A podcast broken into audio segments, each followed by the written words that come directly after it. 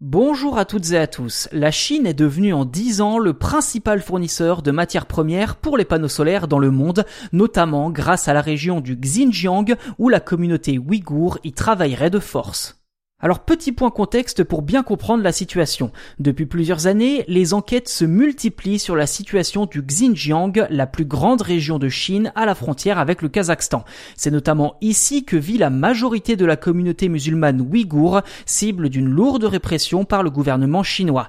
L'année dernière, plusieurs rapports ont notamment alimenté les accusations de travail forcé des Ouïghours dans le secteur du coton, des accusations balayées par le gouvernement chinois qui préfère parler de camps de rééducation publication Travail forcé ou pas, une chose est sûre et certaine, la région du Xinjiang est une zone de priorité industrielle pour la Chine, à la fois pour le coton mais aussi en ce qui concerne les panneaux solaires. Car d'après le centre de recherche Horizon Advisory, le Xinjiang est devenu l'un des plus grands fournisseurs de polysilicium, un matériau indispensable pour la fabrication de ces panneaux. Alors d'un point de vue technique, il faut du quartz pour fabriquer le polysilicium. Si l'on peut trouver du quartz un peu partout sur Terre, sa transformation elle, est très énergivore. En clair, cela revient à faire fondre du sable. Sauf que pour atteindre de si hautes températures, le Xinjiang utilise de grandes quantités de charbon, ce qui, vous en conviendrez, n'est pas du tout écologique.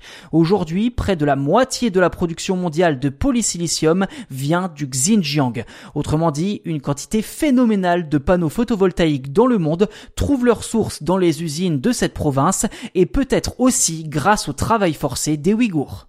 Et pour les panneaux solaires français, sont-ils concernés? Je vais vous rassurer tout de suite, c'est très peu probable et ce pour des raisons bien spécifiques. Par exemple, sur les installations importantes comme les parcs solaires, les fabricants doivent répondre à des appels d'offres dont les principaux critères de sélection sont le prix, et l'empreinte carbone.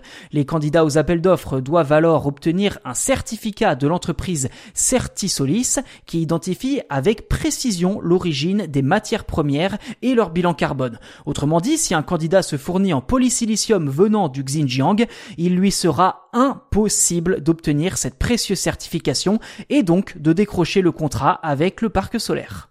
En France, le polysilicium vient essentiellement des voisins allemands, norvégiens, mais aussi des États-Unis, sauf que la demande mondiale en panneaux solaires explose, ce qui devrait rapidement poser des problèmes d'approvisionnement en matières premières, donnant ainsi davantage de poids à la Chine dans ce dossier et complexifiant par là même un peu plus le travail des défenseurs des droits de l'homme et de l'environnement.